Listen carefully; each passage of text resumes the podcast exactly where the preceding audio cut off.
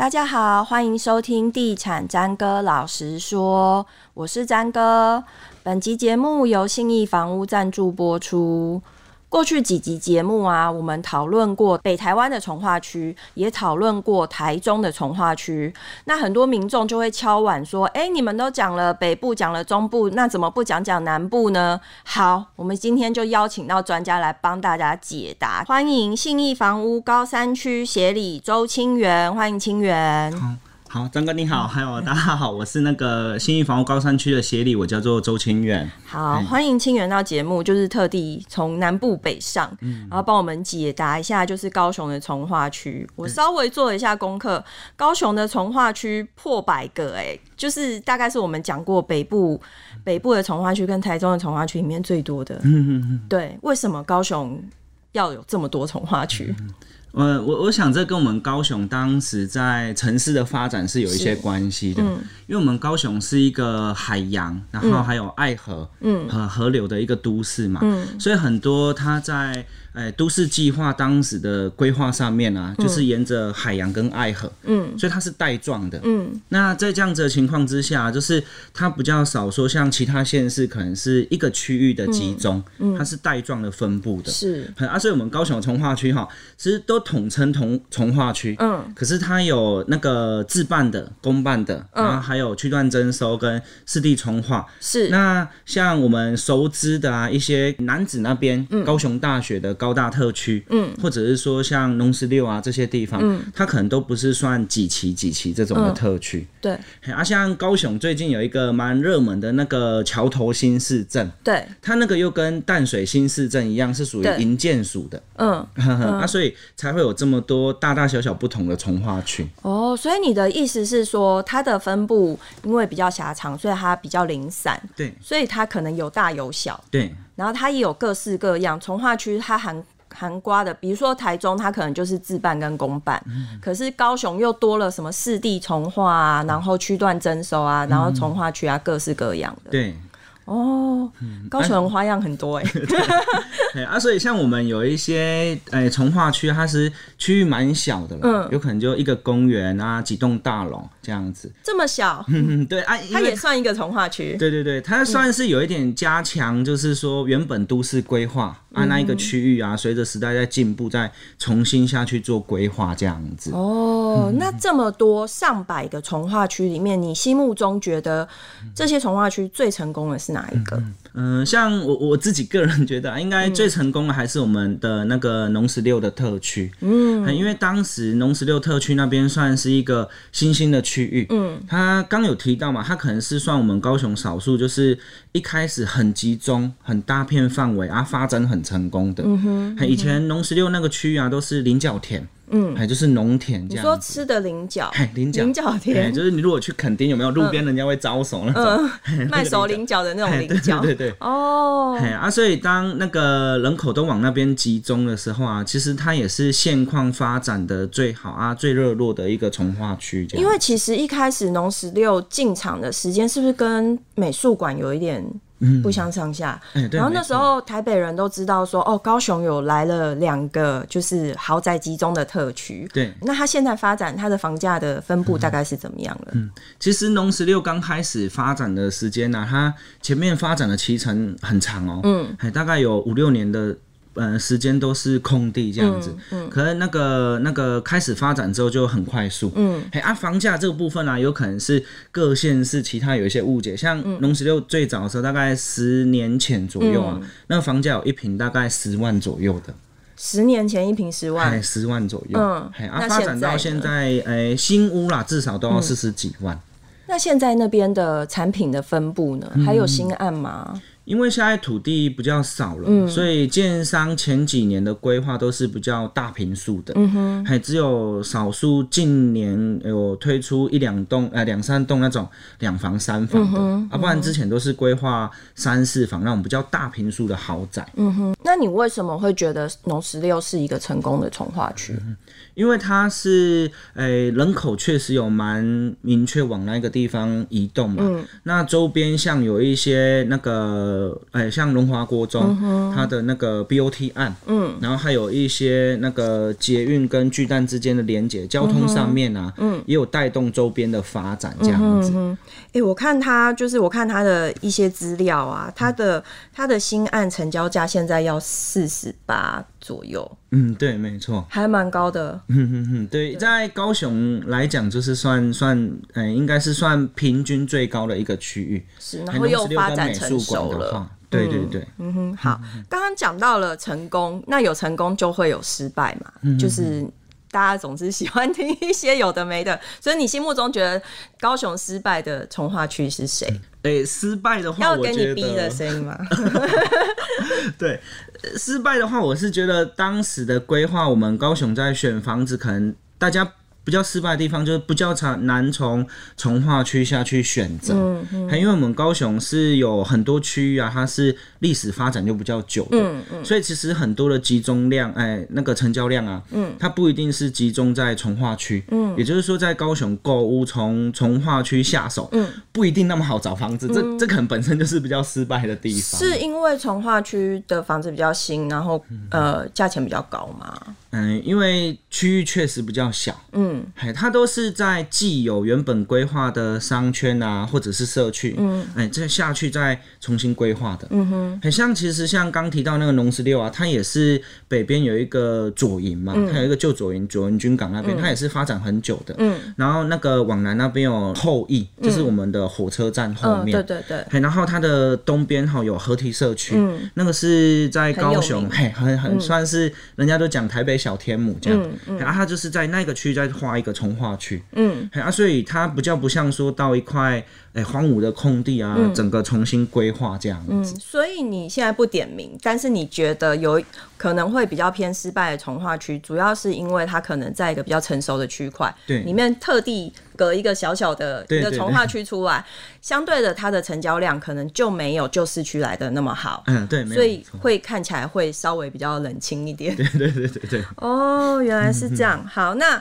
我们刚刚讲就是接下来要问的是，每次听众最喜欢。听的一个嗯。问题，就是你觉得最碰风的从化区是谁？最碰风嘛，嗯，如果说大家对高雄这个城市的了解啊，我我个人是觉得是亚洲新湾区那边呢，嗯嗯，对啊，但是会这样子讲哈，是因为它的名气很大，对，那政府也投注很多，像我们在轻轨啊，还有在亚湾那个区域啊，它是一个很重要的串联，因为那边有规划旅运中心、嗯，游艇的中心这样子，啊，所以在那个时候。其实大家都很期望说那个地方会有很大幅的发展，到一直到现在大家也都是很期望。对对对对对，对嘿嗯、啊，所以当时房价就一直炒得很高嘛。嗯嗯，嘿嘿啊，其实是到近几年哈，它的一些建设，像远雄的人万那种豪宅，嗯、还有一品苑啊，嗯、还有我们的国宴，国宴，嘿，都是在那个地方陆陆续续落成。嗯，那这个碰风的感觉啊，才好像哎、欸，好像真的有看到说，其实当时的规划有形成一个亚洲新湾区的感觉，这样子。其实我之前就是在国宴刚落成的时候去那附近采访，然后我就会觉得说，哎、嗯欸，国宴好孤单哦、喔，一个人就是孤零零的在那里，然后价格又创新高，就会觉得说，想说这附近真的发展得起来吗？嗯嗯、但是现在再去看那个区块周边，嗯、是真的已经逐步开始成熟了。对。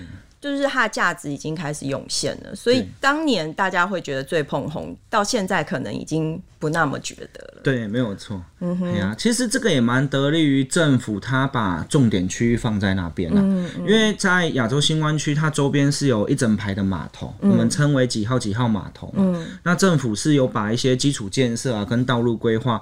投注蛮多心力在那一个地方做整治的，嗯哼嗯哼，所以高雄蛮多活动，其实大家如果有来高雄玩，都是可以去那边，就会有蛮多活动在那边。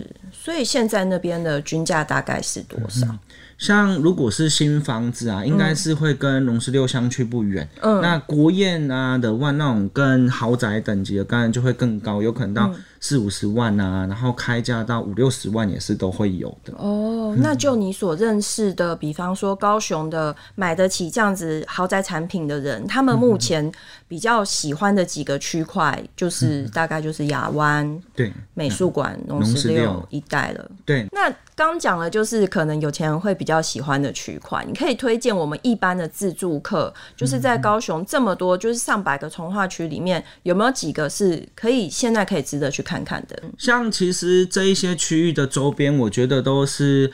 很适合一般的小家庭啊，还是民众下去购买的。嗯，啊，所以像高雄的话，它可能就是会有，我觉得有三个地方大家是可以首要去挑选的。嗯、第一个就是县市的交界。嗯，因为像高雄，它是一个比较族群多元融合，我们很多澎湖人，嗯，啊、很多台南啊、屏东来高雄的。哎、欸，为什么澎湖？澎湖离你们有很近吗？对，应该是当时港口发展的关系，哦嗯、对，所以高雄很多好吃的海鲜餐厅都澎湖人开的，嗯、对对对，好，嘿啊，所以像那个像凤山，嗯，还是说像仁武啊、楠梓这一些县市交界的地方啊，其实蛮多，就是，呃，是人口很集中，嗯，可是他在外县市的不见得会听到说他有很大量的什么基础建设，嗯，嘿啊，像凤山的文山特区，哦，这很有名，嘿嘿嘿，嗯、还有像魏武营那边啊，嗯、都是蛮多。诶、欸，自助需求会去购买的，嗯，然后像仁武，就是他那里有那个那个新的科技园区的规划嘛，嗯、所以蛮多透天还是新大楼也在那边落成，嗯哼，啊，男子就是大家近期最常听到的台积电，嗯嗯，就是在那一些地方都是一些新兴啊，然后一般家庭他可能也可以去参考的地方，这样、嗯。好，我们一个一个讲，就是像文山特区的话，它现在比较多这个。呃，从化区里面它比较多类型的产品是什么？那它现在的均价大概会在哪边？嗯嗯，像文山特区，它是当时在规划的时候就有一个旧凤山，嗯，所以蛮多旧凤山的人口就移居到那边去。嗯、啊，凤山过去吼就是那个屏东市区，嗯，啊，所以它蛮多规划都是一些大楼，嗯、就是有两房、三房的这种产品，嗯嗯、就是供诶换屋的啊，或者是说在迁入的人口去购买那个地方。嗯哼，那它有一个比较特别的，就是。是，他当时也有规划整批的那种透天，嗯，然后店面的宽度啊，还是说道路的宽度，都是、诶、有新设计过的，嗯、所以店家在那边也蛮集中的，嗯哼，所以你如果是要找大楼的三四房，嗯、还是说像透天车宿、别墅这种的，在那个区域也都有，就文山特区都有对，对，文山特区都有。那它那边的房子的屋龄大概普遍在几年？嗯，现在大概，因为它也是算新发展的嘛，嗯，嗯。也是有新房子，嗯，然后普遍也是在十出头年到二十年左右，嗯，哦，算蛮新的，对，算蛮新的。嗯，那它的成交单价大概会在哪边？嗯，像中古屋的话是，呃，现在大概大均价在二十到三十左右，二十到三十，啊，新屋也是有三十几到四十几这样子。嗯哼哼。所以如果一般小家庭想要去买两房的话，它的总价准备大概要在。多少的预算区间？嗯、欸，两房比较新一点，可能是出头年，它大约会落于六百到九百左右，六百到九百。啊，所以如果抓两层，可能就是一百到一百五十万。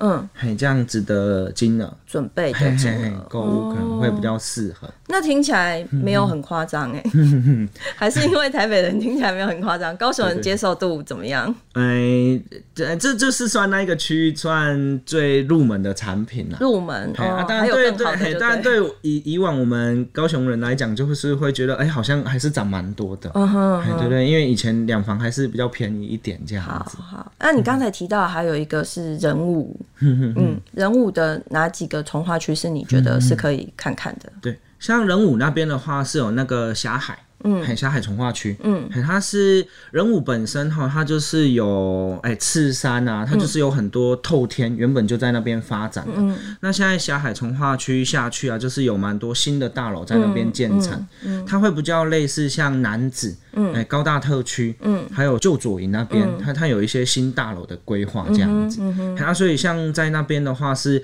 很新的区域啊，嗯嗯，就是哎晚晚上去可能还还不是说很多人，嗯，哎啊，但是。蛮多住户在挑选房子，也越来越往那边去看，这样那那边的单价现在在几字头？嗯，新房子的话，我我自己是有听到是还是有到二十几万也可以去买得到的。嗯哼嗯哼，嘿嘿嘿。所以现在等于是说，高雄的二十几万其实算难得了。嘿，对，就是均价可能会大概落在这边。哦，哎、欸，可是我很好奇，就是过去大家会说高雄人、台南人都比较喜欢买透天，嗯、像现在你说很多新的从化区也出现一些大楼，对，那民众对于大楼的接受度现在已经高于透天了吗？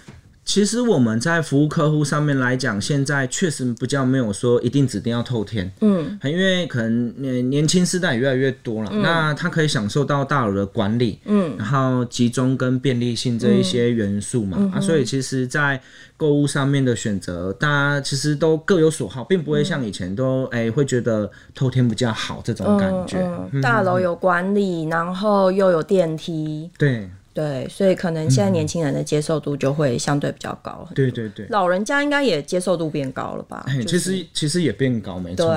对，记记得以前老人家来看都会觉得那个大龙啊，好像很小间、啊。鸟笼。对对对。对，然后他如果住透天都有天有地什么的。对对对对对，但是现在这种好像比较少听到消费者在反映，没错。呃，一方面房价也高啊，然后买透天现在可能也不是那么简单。对对对，市区上来讲，好像盖透天的也比较少，没错，因为地。也少了啊，总价也会变比较高。对对，好，再来就是你刚刚有提到男子，就是大家会一开始会觉得有台积电议题的地方，嗯、它周围有什么从化区可以推荐吗？嗯，像男子的话，它诶、欸、主要发展是在高大特区。嗯，那往东边一点啊，它其实有一个蛮便利的地方，就是土库。嗯，嘿，它那个地方因为有一些那个。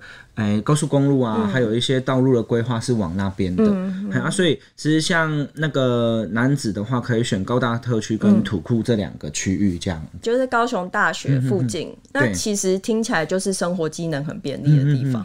对，没错，没错。嗯，因为他那边当时也有那个男子加工区啦。嗯，啊，随着产业的进步，它其实里面的那个那个工工厂啊，还是说它加工的行业，也都陆续在进步。嗯，然后现在又有台积电这个议题的话，是近年来更常被大家看到的。那其实像去年，因为有台积电的议题，男子的房价是涨了一波。嗯、那在最近这一两个月，或者是今年以来，你觉得它的房价有稍微回档吗？其实，在这一两年，我觉得，诶、欸，不止男子啊，可能高雄各个区域，它是，诶、欸，之前有一些补涨嘛。因为主持人也听得出来，我们的高雄房价其实，诶、欸，是相对六都里面比较低一些些的。对。对那所以，其实这几年算是有一些补涨的状态。嗯。还、嗯、就是有跟上整体台湾平均，诶、欸，房价的涨幅这样子。嗯嗯。啊，当然，诶、欸，台积电这个议题，我我是觉得是一个。大家会比较容易看到的，可是其实它也代表扛哎高雄长期以来一些。